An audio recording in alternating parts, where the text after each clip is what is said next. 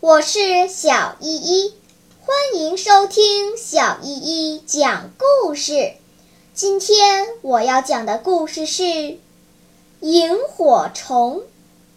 夜晚，很多萤火虫在觅食。最开始，萤火虫都是不发光的，在黑夜中，它们总是撞上同伴。忽然有一天，一只萤火虫在自己的身上背了一盏灯。开始，同伴们看到了，还笑话他说：“你把灯背在后背有什么用啊？自己又看不见。”这只萤火虫回答道：“哈哈，这盏灯本来就不是为了照自己的，是给你们看的呀。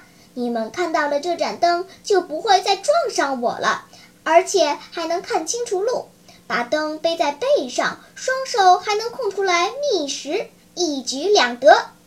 听到这里，其他萤火虫才恍然大悟，也都纷纷背起了灯笼。从那以后，他们在黑夜中觅食时，再也不会互相撞上了。小朋友们，帮助别人就是帮助了自己。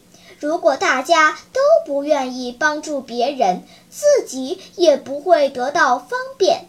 只有互相协作，我们的生活才能更方便、更快乐。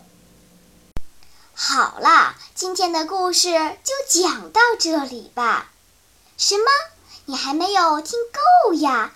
那就赶快关注小依依讲故事吧。